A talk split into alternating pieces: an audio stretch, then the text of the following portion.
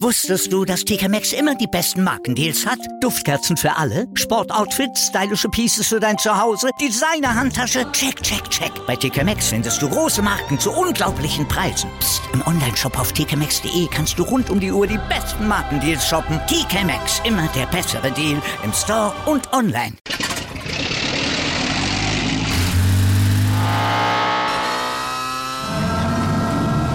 Von 0 auf 100. Aral feiert 100 Jahre mit über 100.000 Gewinnen. Zum Beispiel ein Jahr frei tanken. Jetzt ein Dankeschön, rubbellos zu jedem Einkauf. Alle Infos auf aral.de. Aral, alles super. Anwurf. Der Handball-Talk auf meinsportpodcast.de. Hallo und herzlich willkommen zu einer neuen Ausgabe von Anwurf, eurem Handball-Talk auf meinsportpodcast.de. Ja, es ist mal wieder Zeit für Handball, heute aber nicht mit den Herren, wie es normalerweise von uns, uns gewohnt seid, denn wir haben uns heute die Zeit genommen und uns hinzusetzen und mal über den Frauenhandball zu sprechen. Und da habe ich mir überlegt, dass wir den Anfang machen mit dem Geschäftsführer der Handball-Bundesliga, mit Christoph Wendt. Hallo, Herr Wendt. Hallo, schönen guten Tag. Ähm, ja, Herr Wendt, ähm, lassen Sie uns vielleicht für diejenigen, die Sie noch nicht kennen, ähm, erstmal Sie ein bisschen vorstellen. Ähm, mit, ich denke nämlich, Ihr Pedant bei den Herren, Herr Bohmann, ist mit Sicherheit ein bisschen bekannter als Sie. Ähm, Sie sind nach Ihrem Studium über eine Eventagentur gewesen und dann beim HSV Handball gewesen. Ähm, war für Sie schon zu dem frühen Zeitpunkt klar, dass Sie Handball äh, in Handball gehen wollen oder hat sich das einfach einfach ergeben, dass dort die Stelle frei gewesen sind und Sie sich dort ja, angenommen worden sind? Das hat sich eigentlich mehr durch äh, Zufall ähm, ergeben. Ähm, wie gesagt, Sportmanagement-Studium äh, und dann ähm, ja in der Eventbranche im Bereich Tennis, Beachvolleyball gearbeitet und dann ja mehr durch Zufall eigentlich dann im Handball gelandet und ähm, dort aber bis äh, heute dann auch geblieben. Haben Sie früher selbst Handball gespielt oder, oder war das wirklich mit dem HSV Handball so, so die richtig ersten Berührungspunkte mit dem Handballsport? Selbst äh, nie früher gespielt, außer einem äh, Grundkurs äh, im Handball im Studium äh, keinen Handball gespielt. Ja, okay, gut, super. Ähm, ja, ich meine, Sie haben das HSV Handball vielleicht damals eine der spannendsten Projekte jahrelang äh, begleiten dürfen. Wenn Sie jetzt zurückblicken, ähm, ich glaube, waren es fast neun Jahre, die Sie insgesamt da gewesen sind, war es eine Zeit, die Sie, an die Sie sich gerne zurückerinnern? Ja, auf jeden Fall. Also es waren äh, unglaublich tolle, äh, erlebnisreiche Jahre und äh, dass äh, ja, was ich dort ähm, gelernt habe für mein Leben, auch für meine berufliche ähm, Laufbahn, ähm, das ähm, ist so, glaube ich, nicht zu ersetzen. Natürlich gab es dann auch ähm, ähm, ein, zwei negative Aspekte dort, ähm, aber insgesamt äh, eine äußerst positive Zeit, äh, auf die ich auch gerne zurückblicke.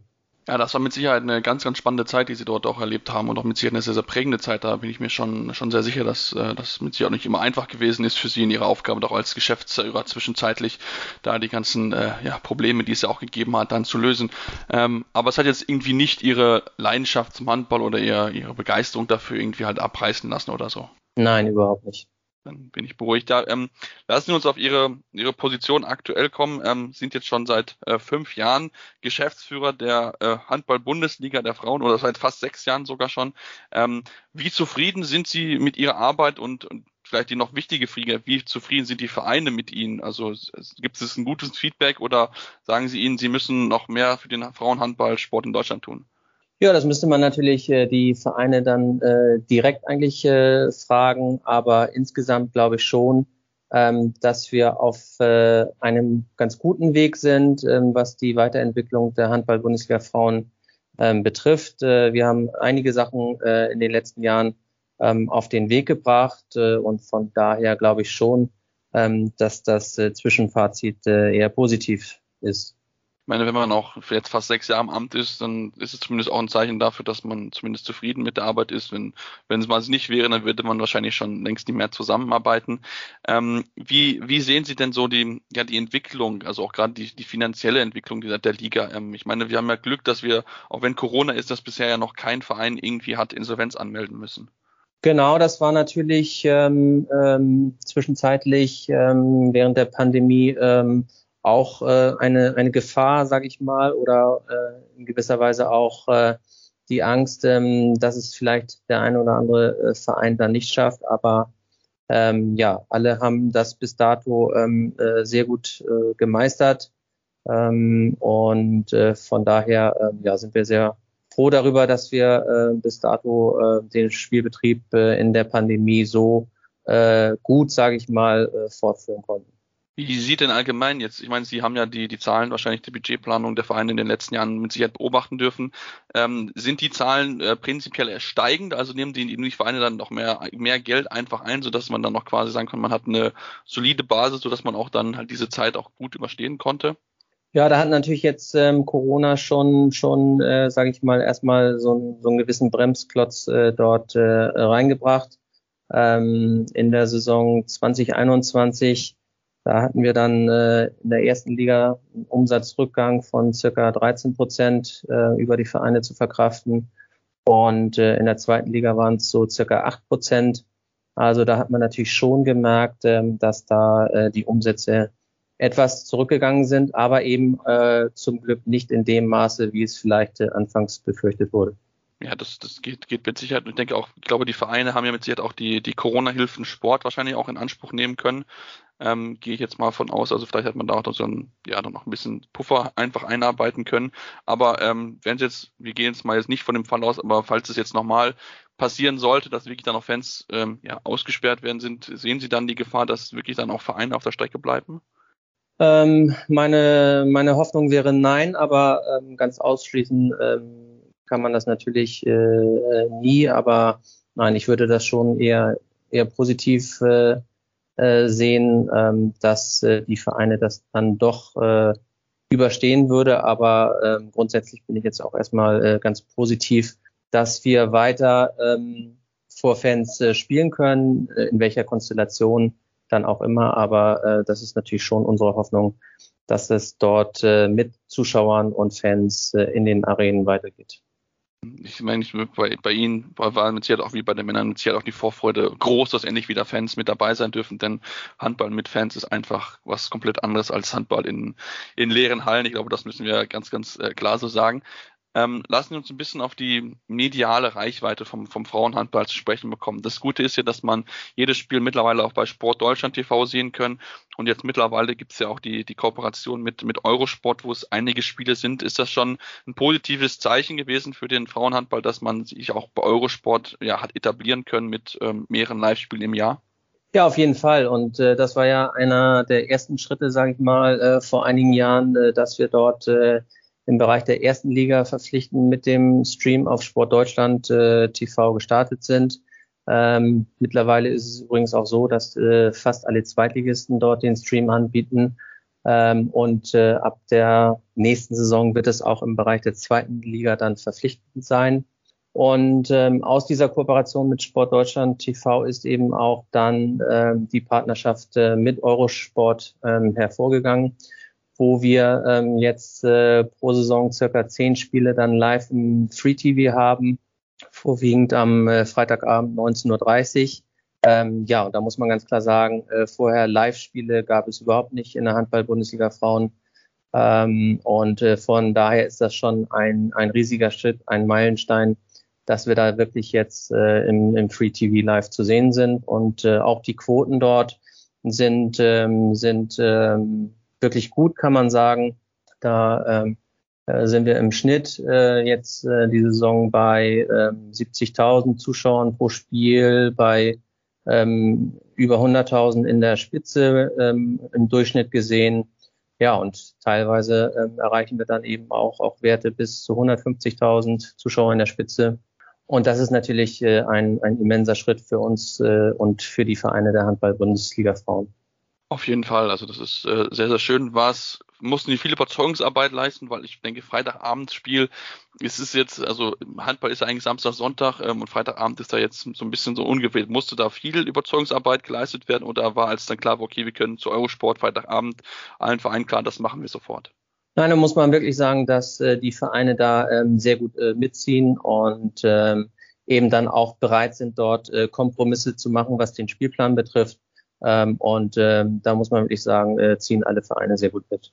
Ähm, inwiefern halten Sie es für realistisch, dass jetzt äh, die Handball-Bundesliga Frauen, ähnlich wie die Herren, ähm, so einen ja, allumfassenden TV-Vertrag jetzt wie jetzt in dem Fall mit Sky abschließen können? Oder ist das etwas, wo, wo man sagen muss, okay, das wird wahrscheinlich noch äh, einige, einige Jahre dauern?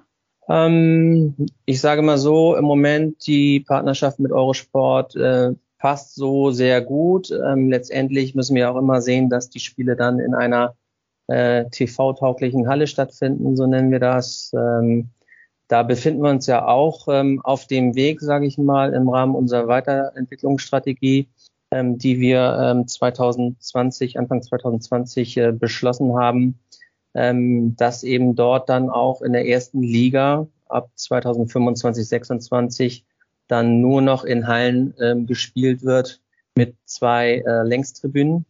Ähm, und ähm, ja, dann sind wir, sage ich mal, auch ähm, so weit, äh, dass wir dann ähm, flächendeckend, sage ich mal, Spiele abbilden können.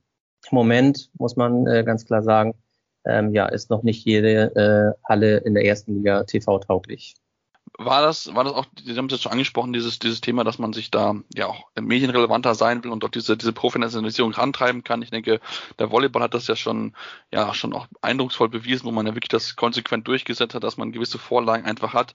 Ist es auch in Ihrer Meinung auch dann wirklich auch wichtig gewesen und haben auch das alle verstanden, dass man, wenn man wirklich auch medientauglicher sein will und dann noch mehr im TV sein möchte, professioneller sein will, dass man diesen Schritt dann auch wirklich gehen muss?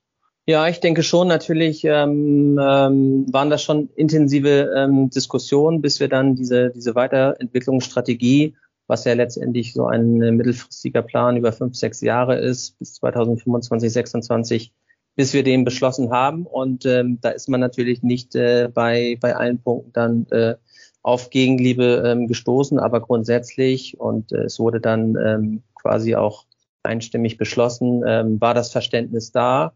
Und ich glaube, die Vereine haben auch gesehen, jetzt gerade im Zuge dieser Eurosport-Übertragungen, ähm, ähm, ja, was, was für einen Unterschied das ausmacht, äh, wenn man da ein etwas äh, klareres äh, TV-Bild hat, einen einheitlichen ähm, Handballboden sozusagen, einen einfarbigen nur mit Handballlinien, den wir übrigens dann bei uns in der ersten Liga auch ab der Saison 2023, 2024 einführen. Ähm, also ich glaube schon, dass äh, äh, die Vereine das gesehen haben, dass das notwendig ist. Ja, wir haben es ja schon bei den Männern gesehen, dass es einfach jetzt diesen einheitlichen Boden gibt, was natürlich auch für die Zuschauer viel, viel schöner ist. Ich meine, ich habe selbst solche Hallen gespielt, wie jetzt in Blomberg zum Beispiel. Da hat man halt die Linie nicht nur vom Handballfeld drauf, sondern halt auch vom Basketballfeld, Volleyballfeld, Fußball für Indoor und so weiter. Also viele verschiedene Linien, die dort einfach sind, die aber natürlich nur irritieren können. Denn der Zuschauer möchte ja sehen, wo ist die Auslinie, wo ist der, äh, die Kreislinie im Endeffekt. Deswegen ist das mit Sicherheit auch ein richtiger und wichtiger Schritt hin zur Professionalisierung. Sie haben es gerade noch ein bisschen angesprochen und dieses ganze Thema drumherum, was sind für Sie noch so ja, weitere Punkte, die Sie, die Sie auch anstoßen wollen zur Verbesserung, ähm, um die Liga besser zu positionieren, die HBF und natürlich auch den Frauenhandballsport in Deutschland noch omnipräsenter zu machen? Ja, wie schon gesagt, eben die, die Halle mit den beiden Längstribünen und einer Mindestkapazität von 1500 Zuschauern ist quasi der, der Kernpunkt. Ähm, dann der Handballboden ab 2023, 2024 ähm, dann haben wir den äh, verpflichtenden Einsatz äh, zu einem späteren Zeitpunkt der LED-Banden. Ähm, und äh, ja, dann gibt es äh, ähm, andere Punkte, zum Beispiel ähm, die Weiterentwicklung des äh, Jugendzertifikats, äh, die ein wesentlicher Bestandteil ähm, äh, sein wird für die Nachwuchsförderung. Und ja, dann natürlich auch das Einstellen von hauptamtlichem Personal. Was äh, vorgesehen ist und äh, diverse weitere Punkte im Bereich Vermarktung, Event, kann man sagen. Ähm, wenn wir, wenn wir jetzt auch da schon mit dabei sind, kann ich auch so ein bisschen fortsetzen mit dem Thema mediale Berichterstattung.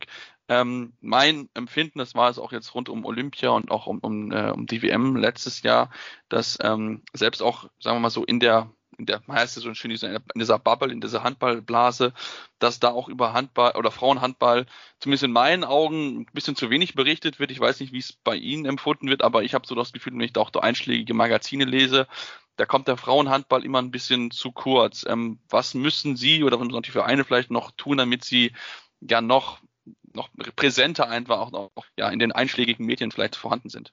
Ähm, ja, das ist ähm, sicherlich ein, ein vielschichtiges Thema, ähm, wo wir auch äh, von vielen Seiten dann ähm, herangeben müssen. Ähm, zum einen ist es natürlich auch äh, ein, ein gesellschaftliches Thema, äh, dass eben der, ähm, ja, die Leistungen von äh, Spitzensportlerinnen in Deutschland nicht so äh, gewertschätzt werden, wie es vielleicht in anderen Ländern in Skandinavien ähm, ist und die mediale Berichterstattung dort oder hier bei uns äh, weit hinter dem in Skandinavien hinterherhinkt. Ähm, da ist, ist sicherlich auch ein, ein gesellschaftliches äh, Thema, was aber, glaube ich, ähm, ja, ähm, auch in Deutschland ähm, nicht mehr aus, aufzuhalten ist, dass, ähm, dass es sich dort äh, weiterentwickelt und äh, eben die Förderung äh, der Frau und die Geschlechtergerechtigkeit dort immer weiter in den Fokus rückt. Äh, zum anderen müssen wir natürlich auch wir unsere Hausaufgaben machen. Ähm, und äh, da ist die Weiterentwicklungsstrategie natürlich ein, ein wesentlicher Punkt, dass wir unsere Hausaufgaben machen und ein, ein Produkt anbieten, ähm, was dann eben auch ähm, im TV, im Livestream äh, vernünftig ähm, rüberkommt. Und äh, ja, dann äh, brauchen wir natürlich äh, hauptamtliche Kräfte auch äh, äh, bei uns in den nächsten Jahren, ähm, die sich darum kümmern, eben, dass wir in der Berichterstattung entsprechend dann auch äh, vorkommen. Also sicherlich ein vielschichtiges äh, Problem beziehungsweise Thema, äh, was wir auch von vielen Seiten äh, bearbeiten müssen da, da bin ich, bin ich bei Ihnen. Also das sehe ich auch so, dass Frauensport in Deutschland eigentlich, da jetzt mal so bis auf ein paar, paar Ausnahmen im Endeffekt jetzt wie zum gleich ist im Endeffekt oder auch anderen ähm, da schon, schon aktuell eher zurückschlägt im Vergleich zu den Herren. Ähm, deswegen haben wir uns ja auch das vorgenommen, dass wir auch hier bei uns im Podcast einfach auch regelmäßig über die, die Frauenhandball berichten wollen. Ähm, ja, wir machen jetzt eine kurze Pause und kommen dann gleich zurück, denn es gibt noch genug weitere Themen, mit denen wir über, mit dem Herrn Wendt sprechen wollen. Deswegen hier bleibt dran bei Anruf eurem Handball-Talk auf meinsportpodcast.de.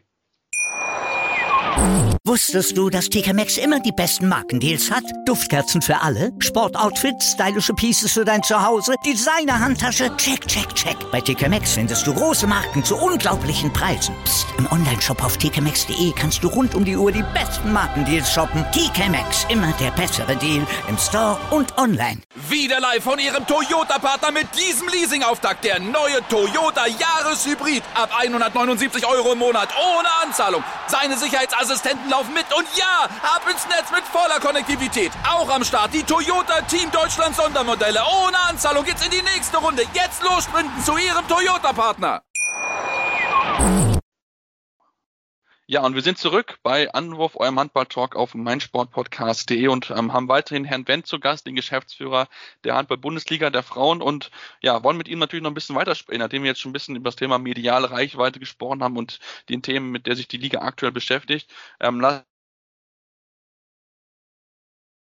ähm, ja auch äh, Tag des Handballs und ein bisschen Frauennationalmannschaft richten, denn ähm, am vergangenen Wochenende hat ja der Tag des Handballs stattgefunden. Ähm, wie zufrieden waren Sie mit dem Event insgesamt? Also waren Sie glücklich, dass es so, auch wenn es natürlich Corona ein bisschen schwierig gewesen ist, dass trotzdem jetzt mal wieder so ein Event hat stattfinden können? Auf jeden Fall. Und ähm, natürlich ähm, ähm, geht es nicht von jetzt auf gleich, äh, die Zuschauer wieder in, in Gänze in die Halle zu holen. Das wird seine Zeit äh, brauchen. Ähm, aber es waren äh, circa 5.500 Zuschauer wieder in der Halle und äh, da kam schon wieder sowas wie, wie richtige Handballatmosphäre auf. Äh, und von daher ähm, war es ein toller, gelungener Tag. Und äh, aus äh, Sicht der äh, Handball-Bundesliga Frauen natürlich mit dem Erfolg der Frauennationalmannschaft in, in letzter Sekunde äh, gegen Russland auch ein schöner Abschluss des Tages. Genau, ich wollte es gerade sagen, das war äh, ja eine große Überraschung, dass man am Ende dieses Spiel hat gewinnen können, ganz, ganz knapp. Ähm, Sie, fanden Sie es ein bisschen schade, dass dieses Spiel ähm, dann nicht so, also ich fand es jetzt zumindest jetzt persönlich nicht so diese mediale Reichweite eigentlich bekommen hat, weil ich glaube, es gab keine Highlights bei, bei Sportshow und auch bei anderen Formaten. Hätten Sie sich da gewünscht, dass es gerade bei so einem ja, knappen Sieg und auch so einem bedeutenden Sieg hier durchaus dann doch ein bisschen mehr Berichterstattung ähm, hätte kommen sollen?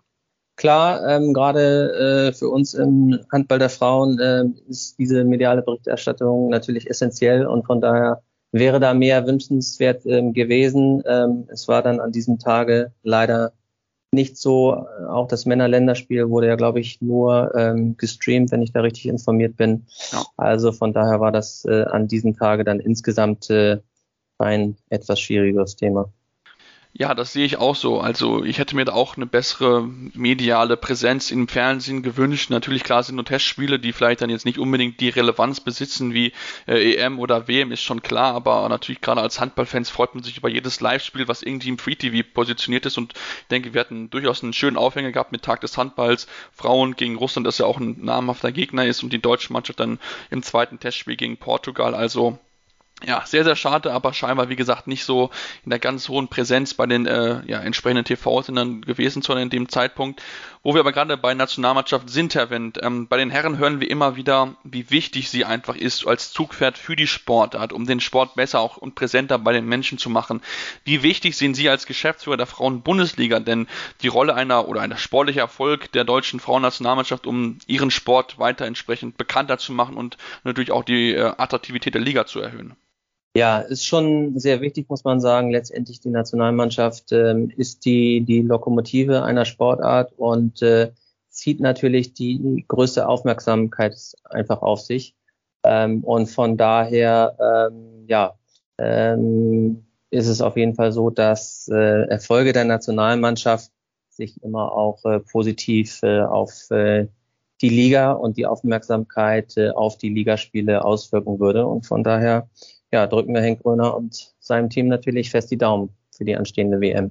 Ähm, ja, ich, ich meine, wir reden jetzt schon, ähm, wenn wir auch in der Nationalmannschaft reden, immer dieses Potenzial, was die Mannschaft besitzt. Also ich meine, wir sind jetzt mit einigen Spielern, die ja durchaus auch bei europäischen Top-Mannschaften auch mit dabei sind.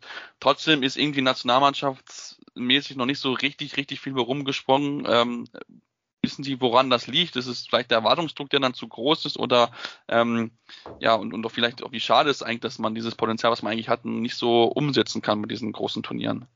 Ja, das ist natürlich äh, schon, schon primär Aufgabe ähm, der DHB-Kollegen, ähm, das zu beurteilen. Da will ich mich nicht äh, allzu sehr einmischen. Ähm, aber wie Sie schon gesagt haben, äh, man war häufiger schon relativ dicht dran. Am Ende äh, hat man den Sprung dann unter die besten vier ins Halbfinale dann äh, letztendlich nicht äh, geschafft. Ähm, aber ja, wie gesagt, äh, man, man schnuppert immer mal wieder daran. Und ähm, von daher halte ich es durchaus äh, für möglich, äh, dass die deutsche Nationalmannschaft jetzt bei der WM auch äh, positiv abschneiden kann. Ja, ich denke, dieses, dieser Sieg gegen Russland sollte auf jeden Fall Selbstvertrauen geben. Also wir werden natürlich auch hier bei uns die Handball-WM der Frauen auf jeden Fall begleiten. Ähm, Kollege ist im Spanien im Auslandssemester, ist zwar ein bisschen weit für ihn dort zu den Spielen hinzufahren, weil er im Süden ist und die Spiele ja meist im Norden stattfinden, ähm, aber trotzdem natürlich auf jeden Fall drüber berichten. Ähm, ja, was, was erhoffen Sie sich äh, von dem Team? Also klar, natürlich, am liebsten träumt man natürlich von der Medaille, aber was, was halten Sie für, für realistisch für die deutsche Mannschaft? Ja, ein positives Auftreten erhoffen wir uns natürlich und ähm, dass äh, die Mannschaft, äh, sage ich mal, ähm, ja, ähm, darum spielen kann, eben dann vielleicht äh, wirklich diesen, diesen Sprung ähm, äh, ans äh, Finalwochenende da äh, zu schaffen.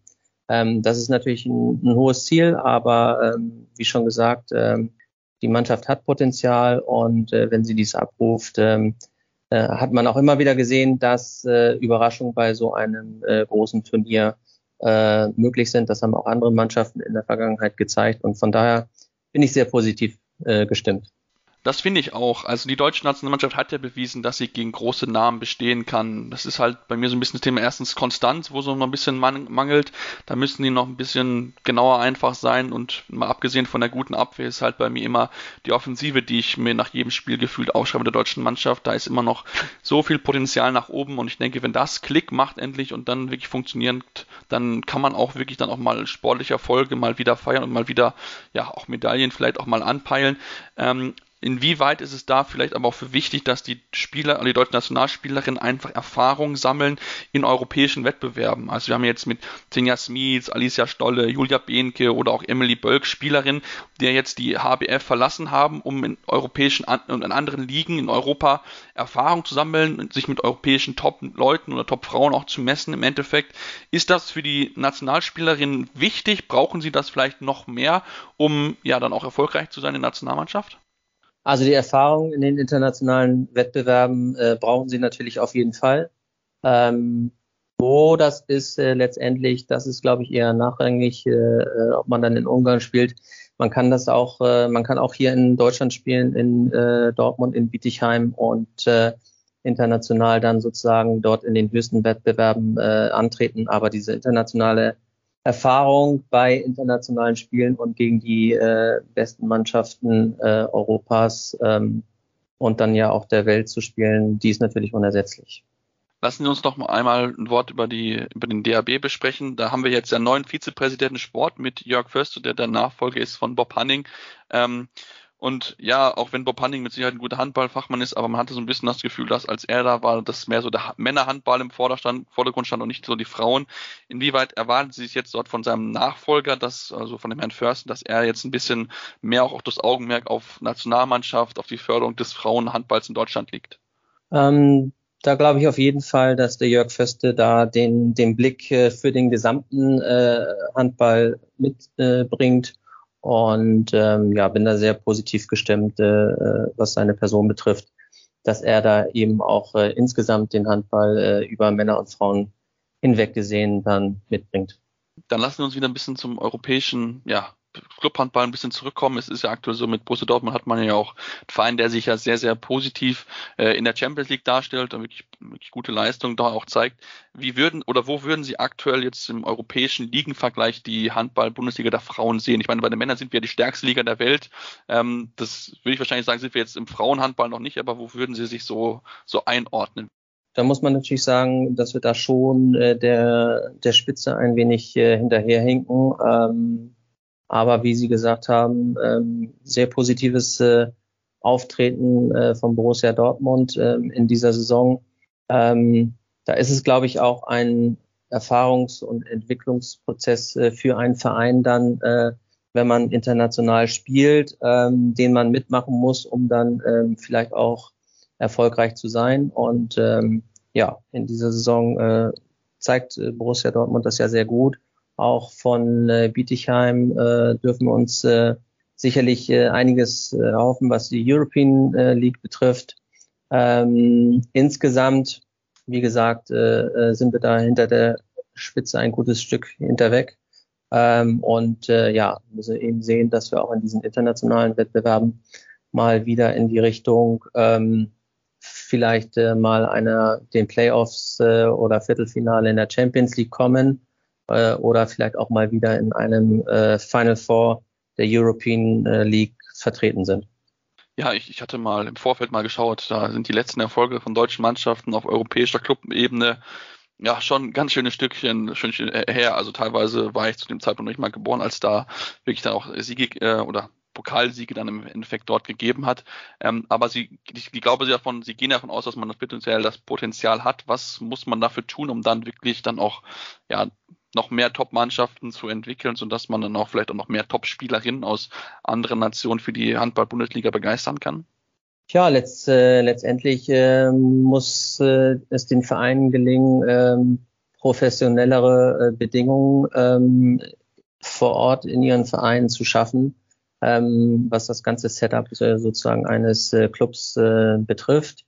Und ähm, ja, das ist natürlich ein, ein längerer Prozess. Ähm, und ähm, ja, rein sportlich gesehen in Dortmund und Bietigheim ist man da schon schon vielleicht auch den anderen Mannschaften etwas äh, voraus. Und ähm, wie gesagt, die Weiterentwicklungsstrategie, die wir beschlossen haben, die zielt ja auch eben darauf äh, ab, äh, professionellere Bedingungen in den Clubs der HBF äh, zu erzielen da bin ich bei Ihnen. Ähm, lassen Sie uns ein bisschen, wenn wir uns auch mit dem Thema Weiterentwicklung noch besser werden, müssen da auch, muss da vielleicht auch der Handball auch in mehr größeren Städten präsent sein. Also wir haben es ja auch im Handball, wo man es immer wieder heißt, klar, man hat Handballhochbogen wie Kiel und Flensburg, aber das sind natürlich jetzt nicht so die großen Metropolen und auch wenn ich es mir im Frauenhandball angucke, da sind tolle Städte mit dabei, die gute Arbeit leisten, aber so die, sagen wir mal so, die größeren Vereine in größeren Städten, die, die fehlen dann doch schon ein bisschen. Braucht es das mehr im Handball oder ähm, geht das, kann man das auch schaffen, wenn auch kleinere Vereine mit dabei sind?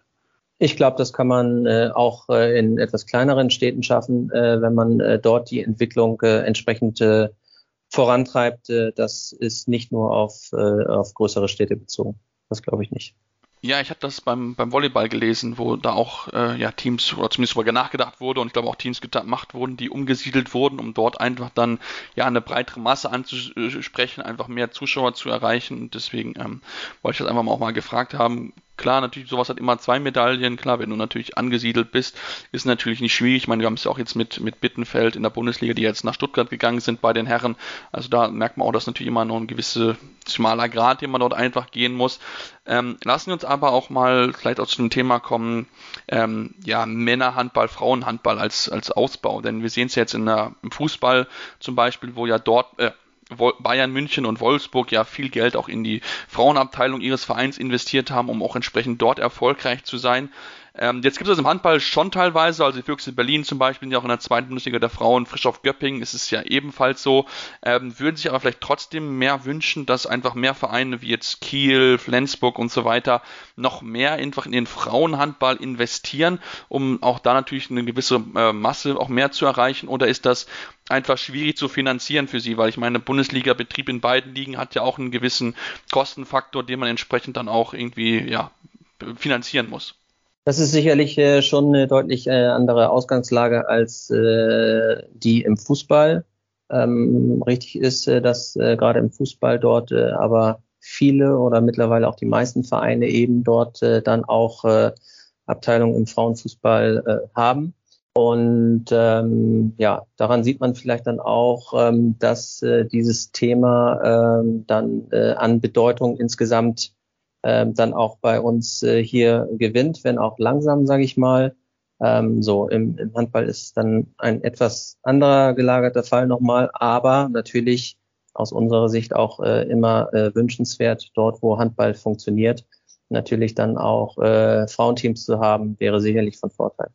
Das denke ich auch. Also ich denke schon, dass da die Orte, wenn ich überlege, Kiel, Flensburg, die haben schon mit Sicherheit Möglichkeiten, auch ein Frauenteam zu machen. Ich hatte es ja gerade schon erwähnt, ähm, einfach dort auch ihre Ressourcen für zu nutzen, um nach den Frauenhandball zu fördern. Ähm, muss ja nicht nur da sein, gibt ja genug andere Orte, ähm, Gummersbach oder auch natürlich im Ostwestfälischen, wo ja auch einige Handballteams sind, ähm, dort einfach zu fördern. Ähm, ich meine, es muss ja nicht mal viel Geld sein. Also wir sehen es auch bei der Alba Berlin habe ich es jetzt letztens noch was zu gelesen gehabt, ähm, wo das Frauenteam in der zweiten Bundesliga spielt, aber die bekommen halt auch nicht ja irgendwie Sponsoren von den Herren oder so, sondern die bauen wirklich auf ja auf ihre Grundlage deutschen Spielerinnen auch aus der Region, die einfach aufgebaut werden über die Jugend, so dass man quasi dann ja mit regionalen Spielerinnen arbeiten kann und dann so nach und nach und auch nicht unbedingt dieser nicht unbedingt der Erfolg im Vordergrund steht, sondern dass man so nach und nach die Spielerin weiterentwickelt, sodass sie dann den Sprung äh, ja auch in die erste Liga schaffen können. Vielleicht eine mögliche Option dort für, für einige Mannschaften. Muss man mal gucken, ob da in der Sinn irgendwie mal was äh, ja vielleicht passiert bei einigen Herren Handball-Bundesliga-Teams. Lassen Sie uns zum Abschluss vielleicht nochmal so ein bisschen das Thema Gesichter zu sprechen bekommen. Das wird ja sehr gerne diskutiert im Handball. Ähm, braucht der Frauenhandball jetzt im Speziellen vielleicht noch ein bisschen mehr Gesichter, denn ich überlege jetzt mal, Männerhandball, klar, da ist also voll Stefan Kretschmer, den auch, glaube ich mal, außerhalb der Handball-Bubble Leute kennen. Klar, dahinter fehlt es auch an Gesichtern, finde ich persönlich, also da muss auch noch ein bisschen mehr getan werden, aber wie wichtig ist es jetzt für Sie als Bundesliga zu sagen, okay, wir müssen jetzt mal gucken, dass wir ja gewisse Personen einfach auch in den Vordergrund stellen, gewisse Gesichter einfach schaffen, womit sich dann auch Menschen, normale Menschen, die jetzt nicht unbedingt jeden Tag Handball oder jedes Wochenende Handball gucken, identifizieren können. Wie wichtig sehen Sie das in Ihrer Aufgabe? Ja, wünschenswert und, und, und daran müssen wir hier natürlich auch ähm, arbeiten, auch wir als, äh, als HBF dort diese Gesichter noch mehr ähm, herauszustellen. Aber auch dort ist es, ähm, äh, sage ich mal, äh, müssen wir von vielen Seiten äh, kommen und äh, ähm, ohne, ohne TV-Präsenz, sage ich mal, ähm, ist es natürlich schwierig. Von daher ist, ist so eine Kooperation wie, wie Eurosport äh, schon mal sehr wichtig. Ähm, Dazu äh, ist wichtig, ein, ein Final Four Event zu haben, wie wir es ja jetzt seit äh, 2018 auch fest in, in Stuttgart etabliert haben, wo dann ähm, im, im Finale 2019 dann ja auch schon mal äh, dreieinhalbtausend äh, zahlende Zuschauer waren. Ähm, zuletzt jetzt mussten wir natürlich dort äh, ohne Zuschauer spielen, aber hatten dann wiederum eine tolle mediale TV-Präsenz auf Sport 1 wo dann auch äh, schon mal 239.000 Zuschauer in der Spitze mit dabei waren. Ähm, auch solche Events braucht es eben, um diese Persönlichkeiten herauszustellen und dann natürlich Themen wie Social Media, Presseöffentlichkeitsarbeit, äh, das müssen wir zusammen mit den Vereinen natürlich äh, noch stärker intensivieren, um eben auch ähm, diese Gesichter, die die Liga hat, bekannter zu machen muss man da vielleicht auch noch mehr ehemalige Nationalspielerinnen mit einbeziehen? Also ich denke beim Herren, Stefan Kretschmer hat ja nachher in Bundesliga gespielt, also ist ja auch ein ehemaliger Nationalspieler. Auch ein Daniel Stefan ist ja auch immer noch omnipräsent, auch wenn er jetzt seine Karriere schon durchaus auch vorbei gewesen ist, ähm, muss man da sich mehr Gedanken machen. Ehemalige Nationalspielerin wie jetzt eine Kritiora zum Beispiel, die mir jetzt spontan einfällt, oder auch eine Nadine Kraus, Clara Woltering sind so Namen, die mir da in den Kopf kommen. Muss man die noch, noch mehr einfach mit einbeziehen, um das vielleicht dann auch dieses zu schaffen, wie Stefan Kretschmann dann entsprechend auch geschafft hat, dass man bekannter wird, einfach außerhalb der Szene?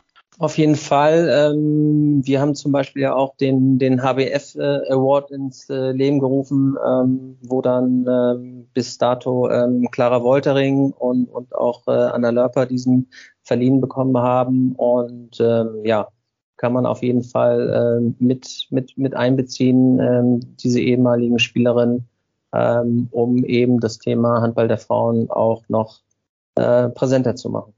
Lassen Sie uns zum Abschluss äh, ne, ein bisschen vorausschauen. Jetzt mal, äh, Sie haben mal gesagt 2025, 26, wo viel umgesetzt sein soll. Was ist so Ihre Wunschvorstellung bis dahin? Also wie sollte es dann aussehen in der in der Liga ähm, und äh, was erhoffen Sie sich bis dahin? Also wenn wir ähm, unsere äh, Weiterentwicklungsstrategie ähm, so umsetzen, wie wir sie geplant haben, ähm, wenn wir ähm, unser Final Four Event in, in Stuttgart ähm, so weiterentwickeln, äh, wie wir es bis dato getan haben, ähm, dann bin ich mir schon, schon nicht bange, ähm, dass wir dann in 2025, 26 doch wiederum ein, ein, ein richtig äh, gutes Stück äh, weiter sind in der Professionalisierung äh, im Handball der Frauen. Und vielleicht gibt es bis dahin ja auch schon die ersten Erfolge für die Nationalmannschaft oder für die deutschen Vereine auf europäischer Ebene. Also Dortmund schlägt sich ja aktuell wirklich gut in der Champions League, wirklich gute Leistung bisher gezeigt. Und was wir auch sagen müssen, dass es in der European League noch zwei deutsche Vereine gibt, mit Bietigheim und Blomberg, die noch im Wettbewerb sind.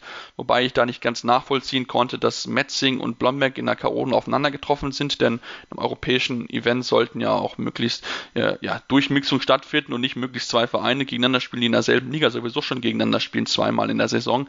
Also da wird was verwundert gewesen. Gut, die, die werden das Beste daraus machen, denke ich. Blomberg und Bietigheim spielen auch wieder eine gute Saison bisher.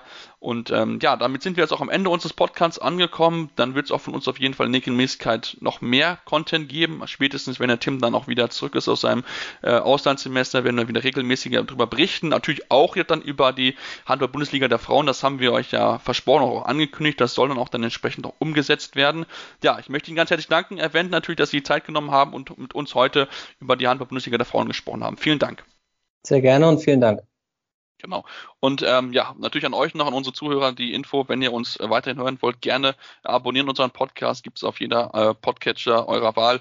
Ähm, natürlich auch gerne euren Freunden empfehlen, uns Rezensionen da lassen bei iTunes, am liebsten natürlich gerne fünf Sterne, aber auch gerne konstruktive Kritik, was können wir besser machen, woran können wir arbeiten, welche Gäste sollen wir vielleicht auch mal einladen, also das wollen wir jetzt auch öfter einfach mit einbeziehen, denn ich denke, wir haben heute einiges lernen können über den Frauenhandball und ähm, ja, was die Ideen dort sind für die Zukunft. Und ähm, ja, da gibt es uns demnächst wieder hier bei Anruf eurem Handball Talk auf meinsportpodcast.de. Wieder live von Ihrem Toyota-Partner mit diesem Leasing-Auftakt. Der neue Toyota Jahreshybrid. Ab 179 Euro im Monat. Ohne Anzahlung. Seine Sicherheitsassistenten laufen mit. Und ja, ab ins Netz mit voller Konnektivität. Auch am Start die Toyota Team Deutschland Sondermodelle. Ohne Anzahlung geht's in die nächste Runde. Jetzt los sprinten zu Ihrem Toyota-Partner.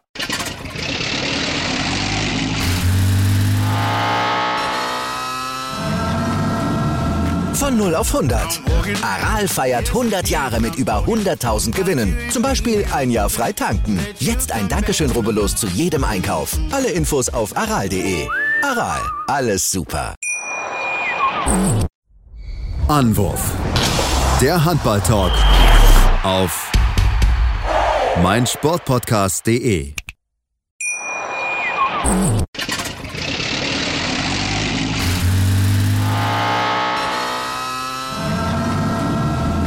0 auf 100. Aral feiert 100 Jahre mit über 100.000 Gewinnen. Zum Beispiel ein Jahr frei tanken. Jetzt ein Dankeschön, rubbellos zu jedem Einkauf. Alle Infos auf aral.de.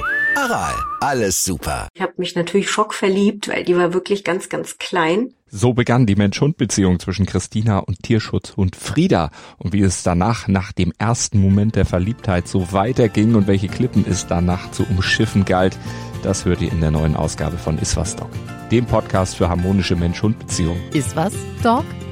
Mit Malte Asmus. Überall, wo es Podcasts gibt.